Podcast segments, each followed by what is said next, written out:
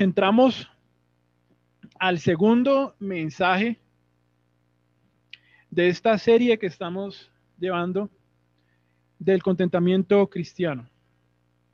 Y se ha titulado este mensaje como Las promesas de Dios en medio del contentamiento cristiano. Las promesas de Dios en medio del contentamiento cristiano. Quizá nosotros, algunos de nosotros, venimos de ciertos contextos y aún en muchos lugares, eh, ven las promesas de Dios o utilizan las promesas de Dios de una manera equívoca. Quizá algunos de nosotros venimos de algunos contextos en donde pudimos haber utilizado esas promesas para decretar ciertas cosas, para arrebatar al enemigo cosas que ya nos pertenecen por hacer parte precisamente del pueblo de Dios. Ahora estamos en esa búsqueda constante de reforma como congregación local y no podemos dejar pasar este asunto de las promesas que Dios ha hecho a nuestras vidas.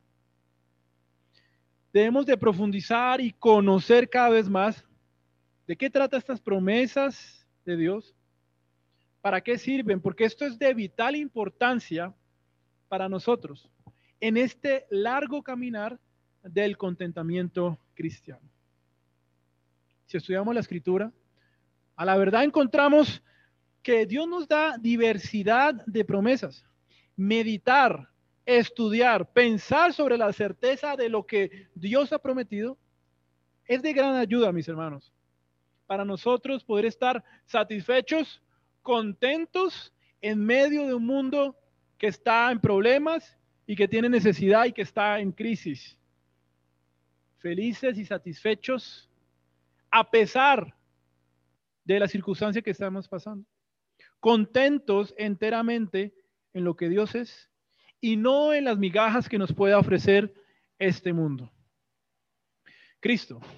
La escritura describe a Cristo como el varón perfecto, totalmente obediente a la ley. Además de esto, además de ser obediente, Él murió en la cruz.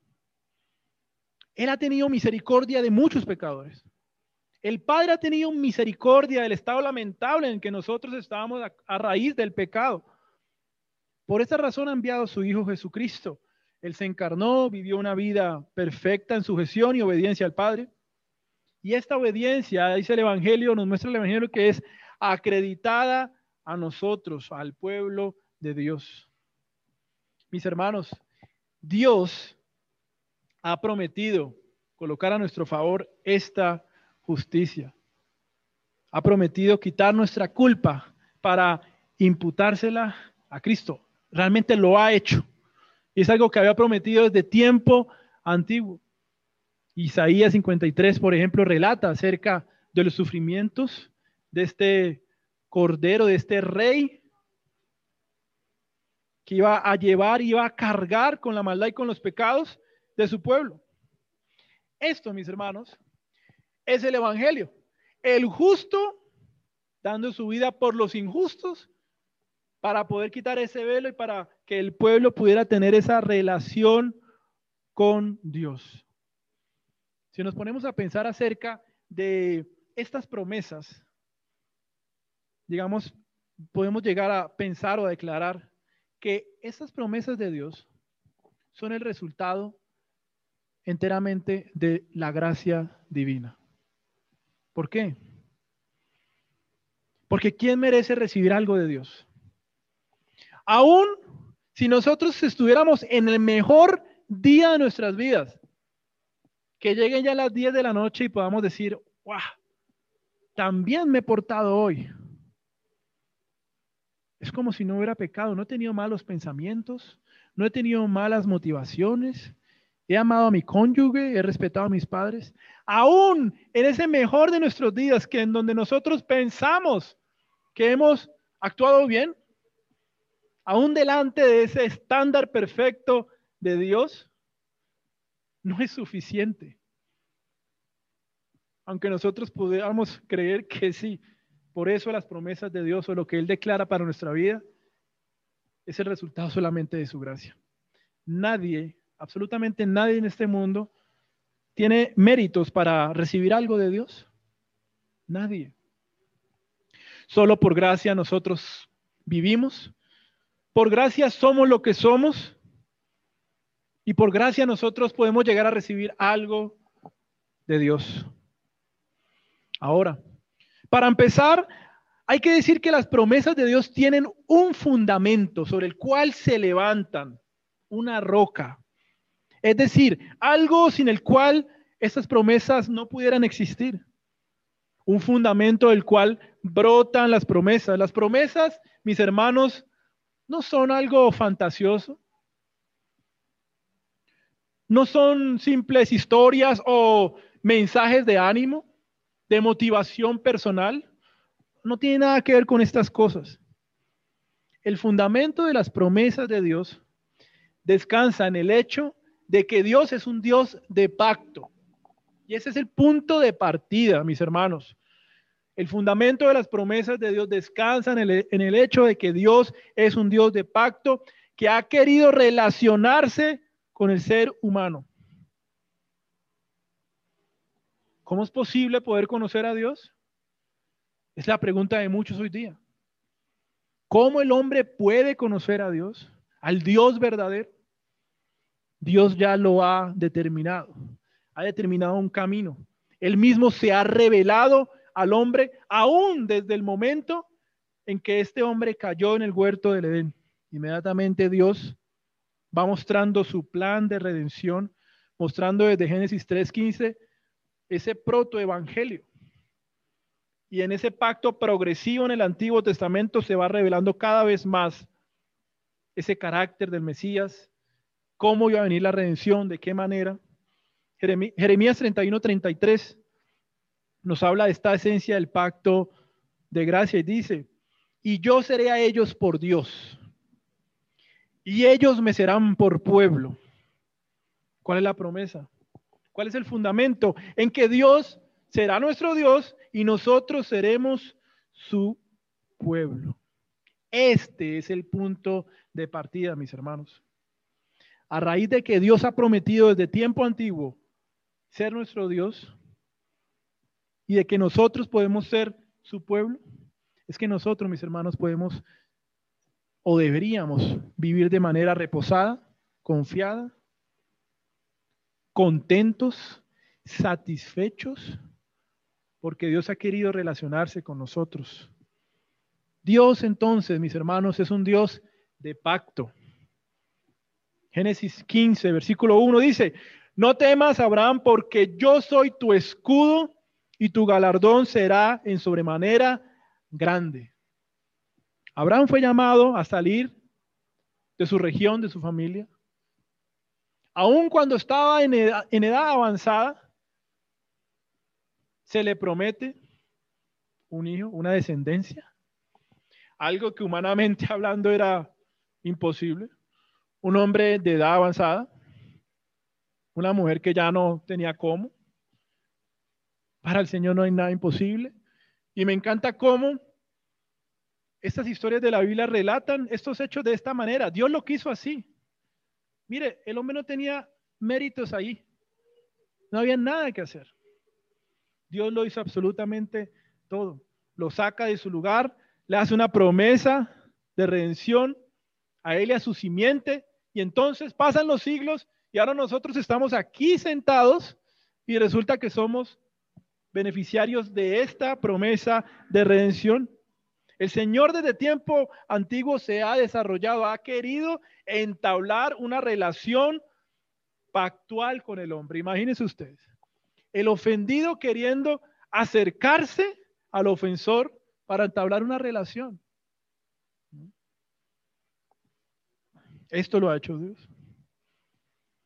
En esta relación pactual o en este pacto que se ha revelado desde el huerto, Cristo ha permanecido como esa columna vertebral, revelándose poco a poco de manera progresiva, como esa roca de la salvación, como ese fuego, como esa luz del mundo en medio del desierto, como ese rey, profeta, sacerdote, aún como ese cordero pascual. Cristo realmente nunca ha desamparado a su pueblo. No se trata de que Cristo se haya encarnado y no haya conocido toda la historia de lo que había ocurrido con su pueblo. Cristo, mis hermanos, desde ese, desde ese preciso momento de la creación estaba allí con su Padre. Juan 1.1 declara que Jesús es el verbo. Génesis 1 también arranca hablando de la palabra creadora. Cristo siempre ha estado en cada escena de la historia de la redención y nunca ha desamparado a su pueblo.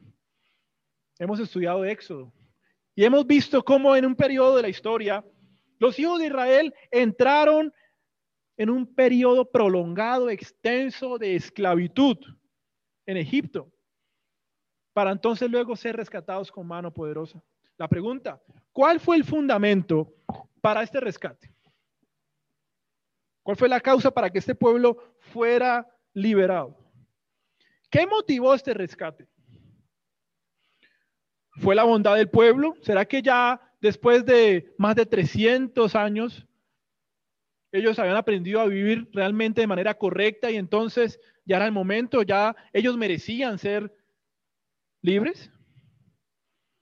¿Será que es que ellos estaban ya siendo demasiado castigados? ¿Qué fue? ¿Qué fue lo que motivó el rescate? La motivación y el fundamento para que el pueblo fuera rescatado fue el hecho de que Dios se acordó del pacto. Recordó su pacto con Abraham, Isaac y con Jacob. Éxodo 2, 23 al 25. Y oyó Dios el gemido de ellos y se acordó de su pacto con Abraham, Isaac y Jacob. Ahora, Dios no solamente cumplió su promesa de libertarlos de Egipto, como él había declarado 400 años atrás a Abraham, y esto se relata en Génesis capítulo 15, 13 al 14, en donde se le hace esta profecía, el pueblo va a ser esclavizado, pero luego de 400 años va a salir libre y va a salir con riqueza. Pero no solamente Dios cumplió esa promesa de libertarlos del pueblo de Egipto, sino que ahora Él los saca y desarrolla una relación más profunda con ellos, a un mayor grado de intimidad.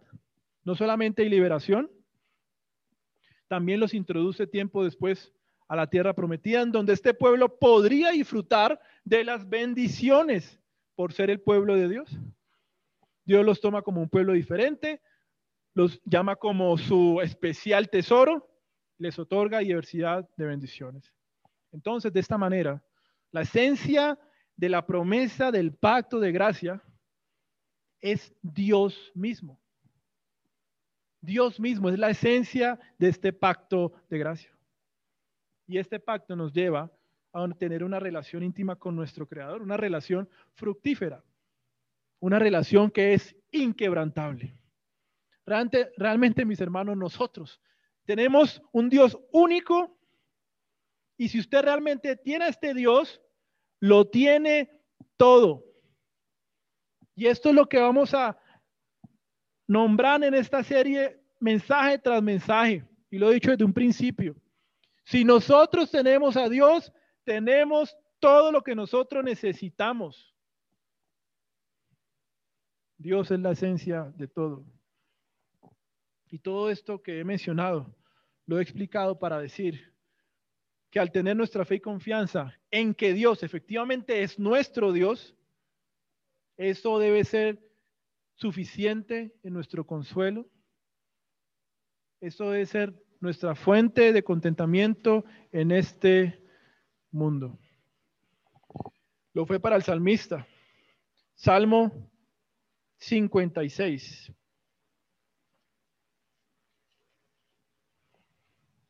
Voy a leer para ustedes Salmo 56, versículo 8 al 11.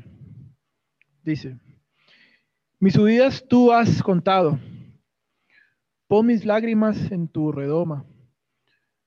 ¿No están ellas en tu libro? Serán luego vueltos atrás mis enemigos, el lugar en que yo clamare. Esto sé, que Dios está por mí. En Dios alabaré su palabra En Jehová su palabra alabaré. En Dios he confiado. No temeré. ¿Qué pueda hacerme el hombre? Y en ese capítulo repite una y otra vez el salmista. ¿Por qué temer a lo que puede hacerme el hombre? Y salmista dice, en tu libro estaba cada cosa que me estaba ocurriendo. En el libro de las memorias de Dios están nuestras vidas plasmadas y el Señor está en control. Es una realidad absolutamente de todas las cosas.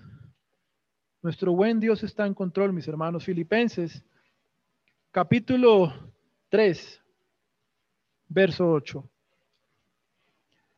Dice, el apóstol Pablo declara, y ciertamente, aún estimo todas las cosas como pérdida por la excelencia del conocimiento de Cristo Jesús, mi Señor, por amor del cual lo he perdido todo y lo tengo por basura para ganar a Cristo. Abundante redención. Abundante redención. La satisfacción de los apóstoles y aún del salmista y de todos los siervos que han pasado en la historia de la iglesia y que están relatadas en la escritura, no estaban fundamentadas en que, bueno, voy a estar confiado porque seguramente el otro año Dios va a cambiar mi situación. Voy a aferrarme a que el otro año va a ser todo diferente, a que la economía va a mejorar. Voy a aferrarme al hecho de que ya Pronto va a salir esta vacuna para el virus y entonces vamos a volver a la realidad. Voy a abrazar esto. ¿Será que los apóstoles abrazaron el hecho de que, bueno, el apóstol Pablo, quizá el otro año ya no voy a sufrir cárceles, ya no voy a sufrir engaños de falsos hermanos, ya no voy a sufrir persecución? Su esperanza y nuestra esperanza no debe estar en esas cosas que pudieran pasar en un futuro. Más bien nuestra confianza en el hoy, en el mañana, debería descansar en lo que es Dios mismo, en lo que es Cristo, en lo que Él ya ha hecho por nosotros. Si Dios ya ha querido entablar una relación conmigo cuando yo no lo merecía, entonces, ¿por qué tengo que ir detrás de las migajas que me ofrece el mundo? ¿Por qué de manera desesperada tengo que buscar la aprobación de los hombres? Que el mundo sea el que me dé identidad a mí. Que un trabajo sea lo que me dé a mí seguridad. ¿Por qué pensar de esta manera cuando Dios ya se ha dado a sí mismo con nosotros?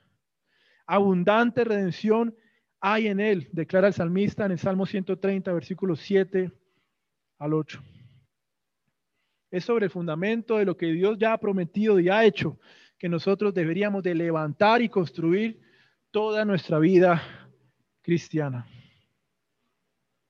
Podría ser obvio, pero cabe una pregunta y es necesario hacerla. ¿A quiénes pertenecen las promesas de Dios? Es necesario hacerla, teniendo en cuenta el mundo en el que vivimos hoy. Un mundo en donde no se quiere tener en cuenta a Dios, en donde hay personas que pasan sus días mofándose de la Biblia, burlándose de la obra de Cristo. Pero entonces cuando la muerte se va acercando a la puerta de sus vidas, cuando la enfermedad llega, cuando la dificultad llega, entonces ahí sí empiezan de manera desesperada a sacar versículos, promesas, y creen que se las pueden atribuir, sin importar que realmente no tengan fe en sus corazones. ¿A quiénes pertenecen las promesas de Dios? ¿A quiénes pertenecen? En primer lugar, las promesas del Padre pertenecen a Cristo. A Cristo se le constituyó como heredero de todas las cosas. Todo pertenece a Él. Todo se le ha dado a Cristo, el Hijo perfecto, eternamente engendrado. Cristo es el heredero. Cristo es aquel Adán que ha cumplido absolutamente todo. Cristo es aquel que ha cumplido el estándar perfecto de la justicia divina. Se dice de Cristo en el Salmo capítulo 2, verso 7 al 8.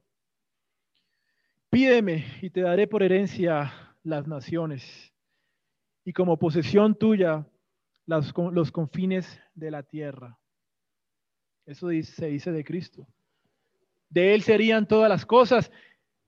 Y cuando pensamos en esta parte que dice el Salmo, que te daré por herencia las naciones y como posesión tuyas los confines de la tierra, hace ver la manera como Satanás tentó al Señor en el desierto de una manera ridícula. Es decir, ya a Cristo se le había prometido todo.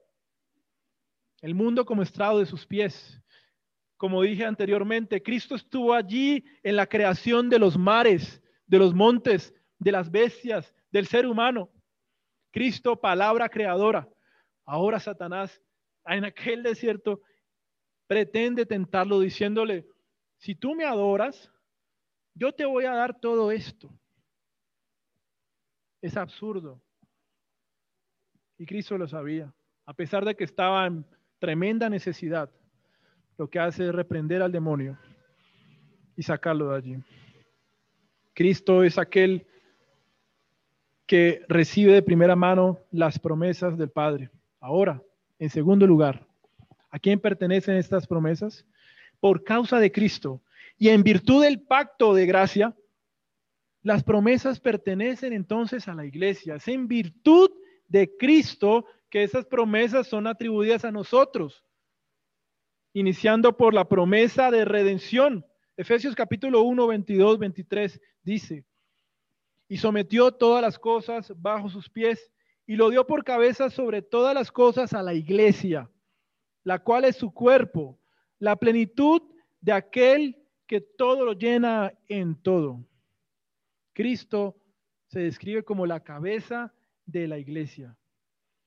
Todo lo que pertenece a la cabeza, a Cristo, pertenece a su cuerpo, es decir, a nosotros, a su iglesia. Entonces, Usted puede estar seguro, mi hermano, que si está en Cristo, esas promesas le pertenecen a usted. Primera Corintios 1, 21, 23, todo es vuestro. Y vosotros de Cristo. Y Cristo de Dios. Las promesas establecidas desde el antiguo pacto están dirigidas a Cristo y por ende a la descendencia de Abraham. Se relata en Gálatas, capítulo 3. Se dice que los descendientes genuinos de Abraham son aquellos que tienen la fe de Abraham. Abraham creyó en el Mesías que había de venir. Nosotros creemos en aquel Mesías que ya se ha revelado y que ha dado su vida en la cruz del Calvario. Entonces, ¿quiénes son beneficiarios de las promesas divinas? ¿De lo que Dios ha dicho? ¿Será que son beneficiarios aquellos que creen en Dios? No. ¿Son beneficiarios los que creen que Dios existe? No. ¿Los que hacen buenas obras? No. La respuesta es que únicamente los beneficiarios, beneficiarios, los que son de Cristo, son los que gozan de estas promesas por medio de una fe salvadora. Romanos 8.1 menciona que estos son aquellos que han recibido el Espíritu de Cristo, que los lleva a clamar Abba Padre. Entonces, conclusión de esto, debemos de apreciar el valor de pertenecer al pueblo de Dios vale más que cualquier otra cosa. Que cualquier otra cosa. Efesios 2.12, en aquel tiempo relata el apóstol Pablo, hablando de los gentiles, estabais sin Cristo, alejados de la ciudadanía de Israel y ajenos a los pactos de la promesa, sin esperanza y sin Dios en el mundo. Ese era nuestro estado. Ese era el estado de nuestros antepasados, de millones de personas, sin Dios, sin esperanza, ajenos al pacto de la promesa. Romanos declara que nosotros hemos sido injertados y somos beneficiarios de esa promesa hecha a Abraham desde el tiempo antiguo. Gloria al Señor porque a su tiempo levantó personas, misioneros, que atravesaron los mares creyendo en el Dios de las Escrituras y lanzaron ese mensaje de redención en estas tierras. Agradecer a Dios por esto. Historiadores dicen que aún el apóstol Pablo anhelaba atravesar el continente para predicar acerca de Jesucristo. Ha pasado el tiempo y estamos acá. Ya no somos más ajenos a las promesas del pacto. Si ha creído usted efectivamente en Cristo. Ya no estamos sin esperanza. Ya no estamos sin Dios en el mundo. En este tiempo muchos están buscando alguna esperanza. Muchos reconocen, sí, efectivamente estamos ciegos. Pero ¿qué más da? Todos están mal, el mundo está en crisis. Y es allí donde también el llamado es para la iglesia a que hable acerca de la obra de Cristo. Y cómo a través del tiempo el Evangelio ha salvado a muchos pecadores y aún lo sigue haciendo hoy día. Como iglesia entonces nosotros estamos llamados a creer lo que Dios ha establecido. Debes de creer como persona perteneciente al pacto, debes de creer lo que Dios ha establecido en su, en su palabra. No es una opción, no es una invitación a que solo lo creas cuando estás en cierta necesidad. Es imposible levantar una vida cristiana ajenos a lo que Dios ha prometido y a lo que Dios ha hecho. No solamente conocer las promesas de Dios, sino también creerlas y vivirlas. Que el creer las promesas de Dios realmente endulce nuestras vidas en medio de las amarguras. Que confirmen nuestra débil fe cuando estamos en diversas pruebas. Que las promesas divinas sean tan poderosas para nosotros que sea eso lo que impulse nuestro corazón. Que sea eso lo que nos lleve a la obediencia a Cristo. Que sea eso lo que dé sentido a nuestra vida. Y que sea suficiente para darnos contentamiento y paz en medio de la ansiedad. En la escritura, mis hermanos, podemos ver diversidad de creyentes consolándose con la promesa del pacto de Dios. Jeremías, por ejemplo, en Lamentaciones 3, 21, 23 declara, esto recapacitaré en mi corazón, por lo tanto esperaré. Por la misericordia de Jehová no hemos sido consumidos, porque nunca decayeron sus misericordias. Nuevas son cada mañana. Grande es tu misericordia encontramos consuelo en su promesa. ¿Cuál es su promesa? ¿Qué ha dicho Dios? ¿Qué ha sido inspirado y colocado aquí en la escritura? Que su misericordia son nuevas cada mañana. Es una realidad mientras estemos aquí. Su misericordia se renovará. Es una realidad, es una constante que muchos estamos peleando a muerte contra el pecado contra la carne. Y muchos somos tentados en algún momento de nuestra vida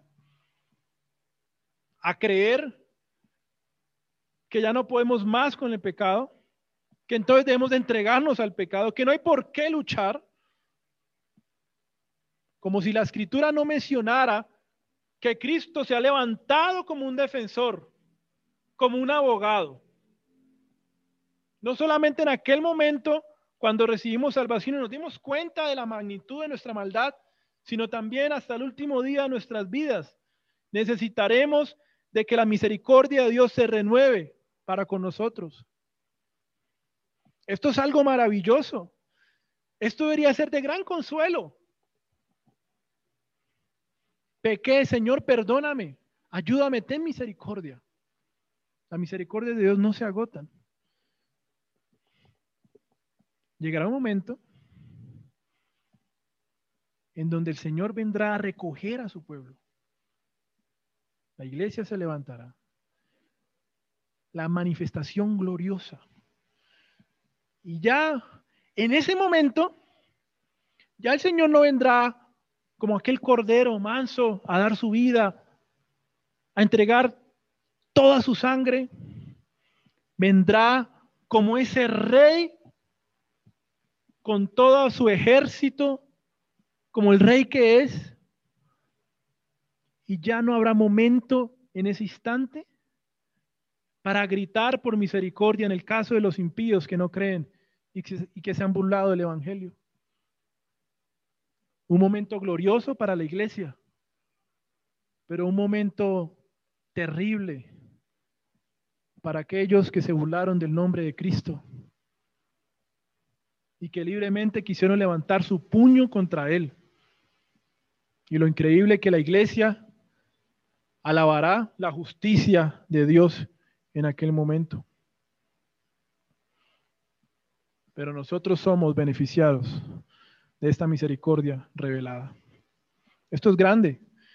Si su caso en estos momentos es de incredulidad hacia la promesa de Dios, hacia lo que Él ha dicho, de lo que Él puede hacer en su vida, hoy es el día para clamar, como clamó aquel padre del niño que estaba endemoniado en Marcos 9:24. Le dice al Señor, creo, ayuda a mi incredulidad. Estamos en lucha constante con la incredulidad.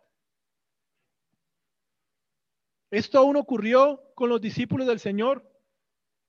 En ocasiones el Señor los, los llama como hombres de poca fe. Esto ha sido una constante, una lucha en hombres aún de fe, que en momentos tuvieron esa lucha y fueron débiles. David Escuchamos hace ya ocho días la perversidad que hizo, dejando a un lado la fe en el Creador, en Dios, entregándose al pecado. Pero vemos también cómo Dios levanta a este hombre a pesar de su maldad. Y él puede desarrollar de ahí en adelante confianza entera en su Dios. Dios sabe que aún nosotros tenemos esta lucha de incredulidad. Usted puede ser sincero y pedirle a Dios, ayúdame Señor, ayúdame mi incredulidad, soy débil. En muchas ocasiones me cuesta creer. Que su fe no se apague para creer que a un Dios puede cambiar su corazón. Y si tengo que esperar 10 años, 20 años Señor, por favor, ten misericordia. Trata con mi corazón. Gracias a Dios que Dios persevera en su trato con su pueblo. Y que Dios no es como nosotros, que nosotros nos cansamos de perseverar con muchas cosas. Pero gracias al Señor, que Él no va a detenerse en la obra que ha empezado en nosotros, mis hermanos. Ahora, creer en las promesas de Dios nos sostendrá en nuestra lucha con el pecado. Segunda Corintios, quiero que vayamos allí, capítulo 6, verso 14 al 18. Dice las Sagradas Escrituras. No os unáis en yugo desigual con el incrédulo, porque ¿Qué compañerismo tiene la justicia con la injusticia? ¿Y qué comunión la luz con las tinieblas? ¿Y qué concordia Cristo con Belial? ¿O qué parte el creyente con el incrédulo? ¿Y qué acuerdo hay entre el templo de Dios y los ídolos? Porque vosotros sois el templo del Dios viviente, como Dios dijo, pendiente a esto. habitaré y andaré entre ellos y seré su Dios y ellos serán mi pueblo, por lo cual salid en medio de ellos y apartaos, dice el Señor, y no toquéis lo inmundo, y yo os recibiré, y seré para vosotros por Padre, y vosotros me seréis hijos e hijas, dice el Señor Todopoderoso, relacionado con lo que ya vimos en Jeremías. Yo seré el Dios de ellos y ustedes serán mi pueblo. En algunos momentos en el caminar cristiano, uno estudia este texto. Y muchas personas podrían preguntar, y, me, me han preguntado en ocasiones, bueno, pero ¿hasta qué punto yo puedo tener comunión con los incrédulos? Como, como si hubiera un límite. Bueno, puedo llegar hasta aquí, pero a la vez puedo estar bien con Dios. Pareciera que ese texto lo limitaran a esto. ¿Hasta qué punto puedo estar bien con ambas partes? Dejando a un lado la riqueza que hay aquí en lo que Dios promete. Ante estas preguntas retóricas, habitaré y andaré entre ellos. Y mire cómo dice el apóstol Pablo en, el capítulo 7, verso 1. Así que, amados, puesto que tenemos tales promesas, limpiémonos de toda contaminación de carne y de espíritu perfeccionando la santidad en el temor de Dios. Como se ha hecho esta promesa de que Dios habitará en medio de nosotros, ¿acaso esto no es suficiente para apartarse del mal? Es lo que está diciendo aquí el apóstol Pablo. Puesto que tenemos tales promesas. O seguiremos divagando en tratar de tener un equilibrio aparente entre el mundo con la santidad de Dios, como si se pudiera. El apóstol Pablo no da puntos medios. Como Dios ha prometido esto, apártense del mal. Cortes el brazo, sáquese el ojo. Corra por su vida. Vale más la eternidad que el aparente deleite que pudiera entregar el pecado en unos segundos.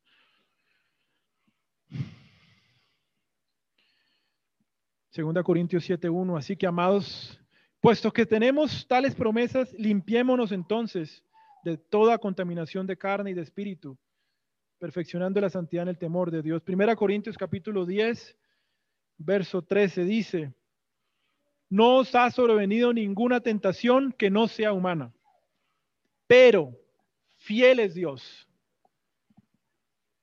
Estos peros de la escritura son impresionantes. Pareciera que no hay esperanza para el hombre, pero Dios ha obrado. Pero Dios ha hecho algo. Pero Dios se ha levantado. Pero fiel es Dios que no os dejará ser tentados más de lo que podéis resistir, sino que dará también, juntamente con la tentación, la salida para que podáis soportar. ¿Cuál es la promesa allí? Que Dios no dejará que seamos tentados más de lo que nosotros podamos resistir. Y además de eso, Él nos dará, juntamente con aquella tentación, la salida para que nosotros podamos resistir. Esta es la promesa. Dios ha prometido que el diablo no podrá destruirnos. Y Dios no es como nosotros, que nosotros fallamos. Nosotros, hoy día, antes no era tan así, pero hoy día nos es muy fácil prometer cosas. Tranquilo, yo voy allá, yo voy a hacer esto, no se preocupe. Llega el día y no hacemos nada de lo que prometimos. Damos nuestra palabra de manera ligera. Bueno, antes, tiempo atrás, las personas aún se mataban por sus promesas. Pero el punto es que Dios lo que promete, lo hace.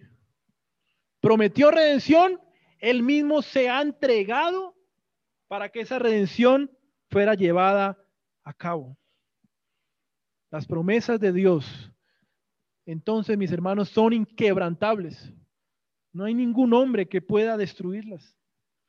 Él ha hecho conmigo pacto perpetuo, dice el salmista. O ha ordenado, ordenado en todas las cosas y será guardado. Él ha hecho pacto perpetuo conmigo. El, el salmista confiando en la fidelidad de Dios. Entonces Dios ha establecido pacto con nosotros, con nuestros hijos, con nuestra familia. Es lo que también declara el apóstol Pedro cuando está predicando el Evangelio a multitudes en el libro de los Hechos. Él dice, arrepiéntanse y bautícese cada uno de vosotros en el nombre de Jesucristo para perdón de los pecados y recibiréis el don del Espíritu Santo, dice el verso 39 del capítulo 2, porque para vosotros es la promesa, para vuestros hijos y para todos los que están lejos, para cuantos el Señor nuestro Dios llamare. Puede estar usted gozoso y puede usted tener confianza en que Dios no solamente tratará con su vida, sino que aún tratará con su familia. No tengo hijos, pero he compartido con hermanos que tienen sus hijos en esas edades complicadas, llegando a los 20. Y, hermano, no, es complicadísimo.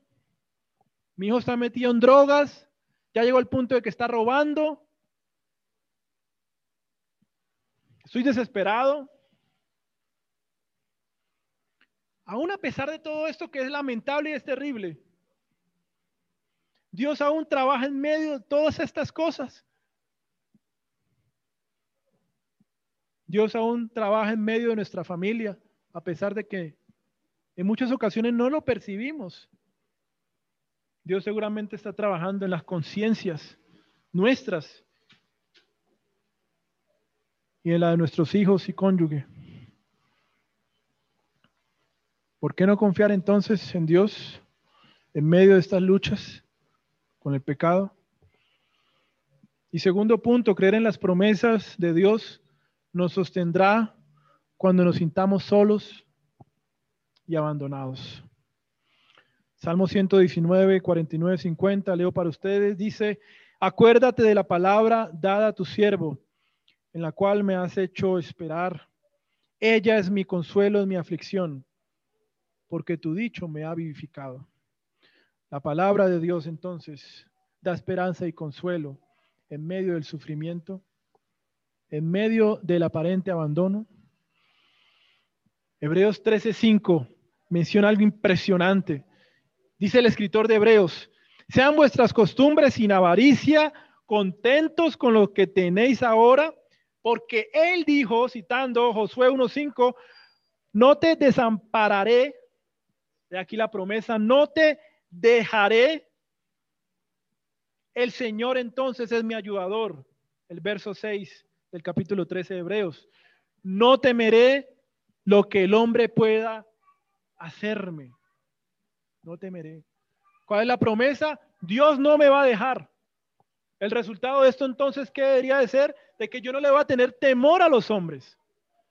De que yo no voy a esperar o buscar la aprobación de los hombres. De que yo no voy a, a vivir pensando o esperando de que un empleador sea el que me apruebe y me diga, si usted es un buen hombre, qué buen trabajador eres tú y entonces he llegado al sentido de mi vida, soy una buena persona. No, no te dejaré. El Señor no nos va a dejar. Vea, usted puede irse al último rincón del mundo. Puede llegar a un lugar en donde nadie lo conozca a usted. Pero aún allí Dios le va a acompañar, porque Él es fiel a su pacto, porque no lo va a dejar. José fue abandonado totalmente por sus hermanos. Lo vendieron como si fuera cualquier cosa en una fosa. Llévenselo. Ya no nos sirve. Llegó a una nación extraña, sin un lugar donde congregarse, sin personas con de la misma fe para compartir, aparentemente abandonado por los hombres, pero nunca por Dios. Nunca. Seguramente José en su humanidad pudo haber pensado en aquel momento, ¿qué está pasando? ¿Por qué estoy pasando por estas cosas? Seguramente pudo haber sido tentado por esos pensamientos. ¿Será que el Dios de mis padres me ha abandonado? No. En ningún momento le abandonó. Más adelante, al final de la, del relato, sabemos que esto hacía parte del plan de Dios. Un plan que era de principio a fin, fue bueno. Un plan bueno. No se trata de que Dios convirtió un mal plan en un plan bueno al final. No, de principio a fin fue un plan bueno. Así Dios lo determinó. No fue abandonado, José. Apóstol Juan, terminando primer siglo, ha pasado por una olla de aceite hirviendo y ha sido expulsado a la isla de Pasmos. Aparentemente es un hombre que ya está desechado, abandonado. Y aún en ese momento de aparente abandono, Dios se revela a él y le da la maravillosa revelación del libro Apocalipsis. Aun cuando parecía que había sido un discípulo abandonado, Dios no le dejó. Ahora, Jesucristo, que de nuestro Señor, el Hijo eternamente engendrado por el Padre, dice Isaías. ¿Y qué de nuestro Señor, mis hermanos? Quien fue el Hijo perfecto, el Hijo que cualquier padre anhelaría. Un hijo que nunca pecaría contra sus padres, contra el prójimo. El Hijo perfecto. Cumplió absolutamente toda la ley. Ni siquiera un segundo pasó un mal pensamiento, una mala motivación por su mente. Ni un segundo, mi hermano. ¿Qué pasó con nuestro Señor? Abandonado en aquella cruz. El que no merecía ser abandonado lo fue en aquella cruz. Ese es el misterio y lo poderoso del Evangelio. En aquella cruz, Él sufrió la agonía del abandono. Eternamente había estado con su Padre. Eternamente una relación trinitaria. Desde la creación, desde antes de la fundación del mundo. Gozando de esa comunión con su Padre. Gozando de los beneficios. Pero pasa algo y ahora está en una cruz. sufriendo maltrato de hombres, pero más allá, sufriendo el abandono de su padre.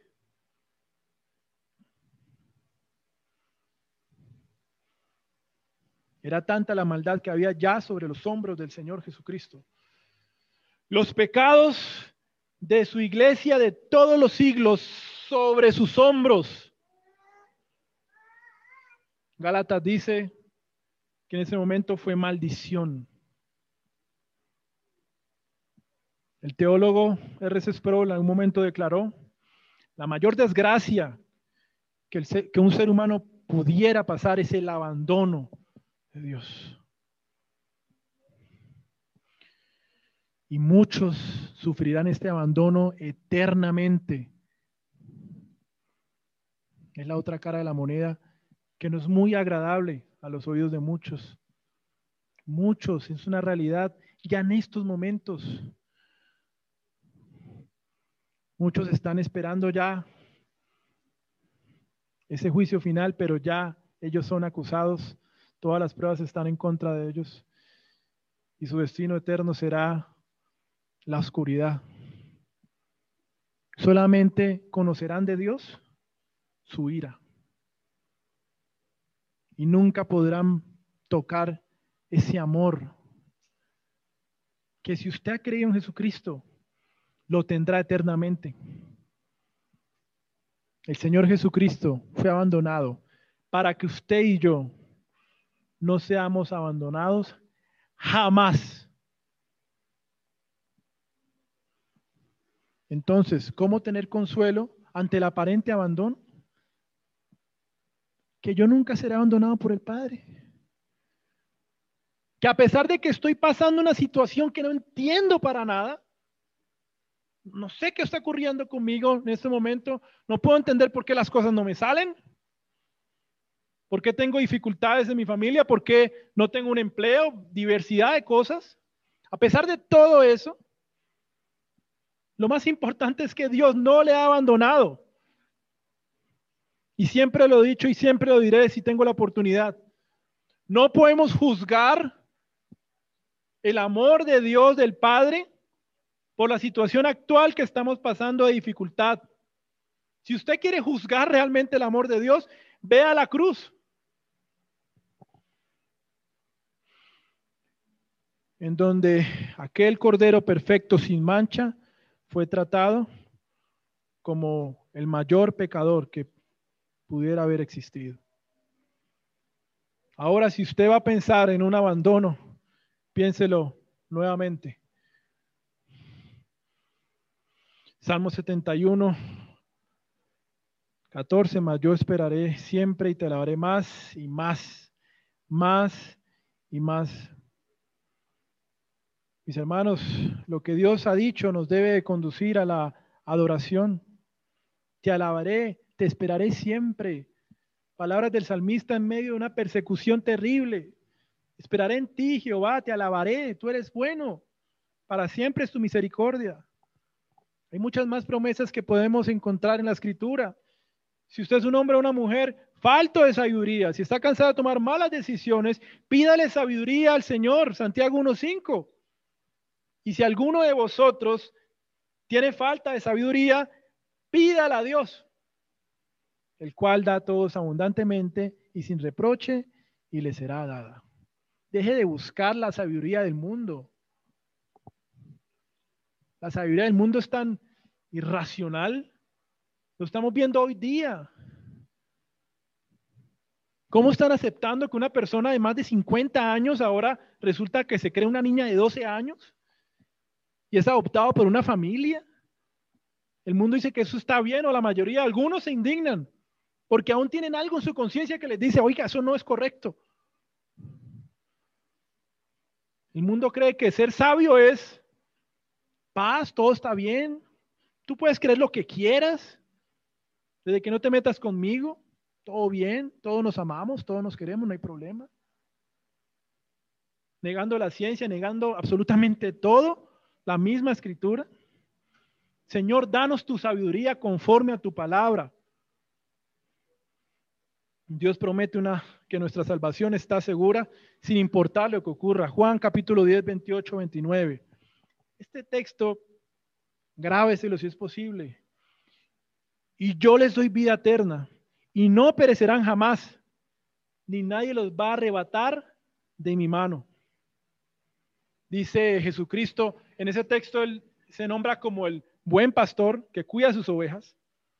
Mi padre me las dio. El padre le ha dado las ovejas a Cristo. Mi padre es mayor que todos y nadie las puede arrebatar de la mano de mi padre. ¿Qué promesa esta? Nadie va a arrebatar su vida de las manos del Padre. Absolutamente nadie sea que Jesucristo se revele por segunda vez en este tiempo, o puede que usted ya deje de existir en esta noche o mañana, nadie tendrá la facultad o el poder para afectar su destino y su eternidad. Su destino está en las manos del buen Dios. ¿Lo cree mi hermano? ¿Qué pasará el otro año? Que pase cualquier cosa siempre y cuando Dios esté conmigo. Si va a haber más desempleo, va a haber más desempleo. Si van a robar más, bueno, son hombres corruptos. Si hablan de fraudes, lo que sea, Dios está conmigo. ¿Por qué voy a temer? Aunque el Señor nos dé la fe para creer estas cosas que estoy diciendo en estos momentos, en el tiempo de la adversidad. Y finalmente Lucas 12:40. la promesa, la gran promesa de la manifestación del Señor. Vosotros pues también estad preparados, porque a la hora que no penséis, el Hijo del Hombre vendrá. Oh, la manifestación del Rey de Reyes. ¿Quién tendrá el privilegio de poder verlo? La gran manifestación. Quisiera estar allí. Algunos maestros judíos podrán ver que este hombre no era un simple carpintero. Que este hombre no era simplemente el hijo de José y María. Podrán ver que este hombre era Dios en medio del pueblo. Y que sus milagros no los hacía acudiendo a Satanás como fue acusado en algún momento de manera ridícula. Se darán cuenta que aquel hombre carpintero, en aquel momento cuando él les predicaba, en aquel momento él tenía la capacidad para apagar sus corazones o afectar sus pulmones o su respiración. Tenía la capacidad sobre sus manos el funcionamiento del mundo, de los peces, de las bestias. Aquel hombre que parecía un simple hombre era Emanuel. Muchos lo verán en aquel día cuando Él se revele. Estad preparados, dice el Señor. Estad preparados, porque vendrá la hora que no penséis como ladrón en la noche y que no te tome siendo entregado a la maldad y al pecado.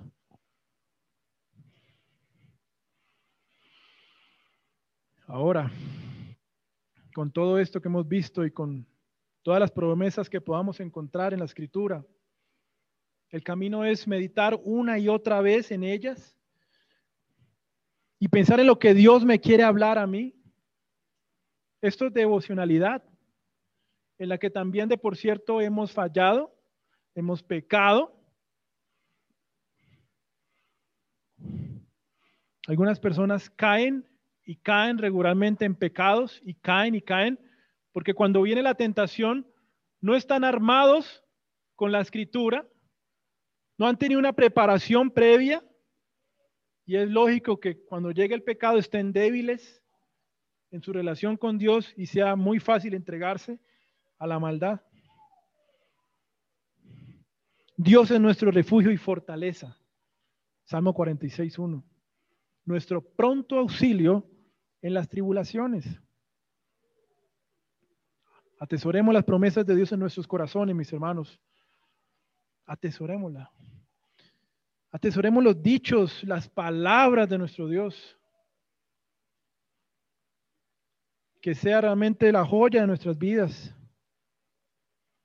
que en medio de la dificultad podamos decir como el salmista, mas tú Jehová, no te alejes, fortaleza mía, apresúrate a socorrerme, Señor. Realmente Dios se deleita cuando su pueblo le busca, cuando su pueblo depende de él.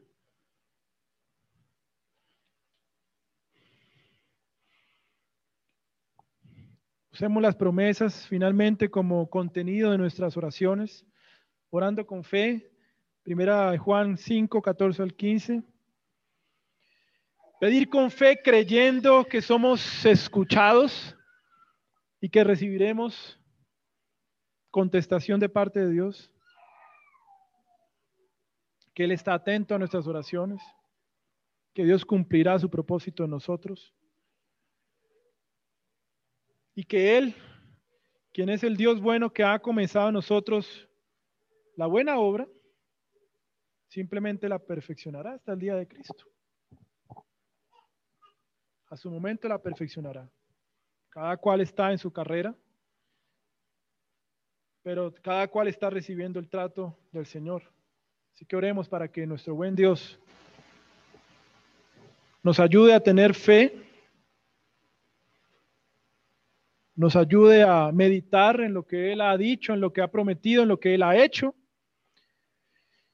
Y si aquí hay alguna persona que aún no ha creído en el Señor Jesucristo, siempre la invitación será, no espere más, no espere para mañana, no espere para cuando ya esté anciano. La salvación es para hoy.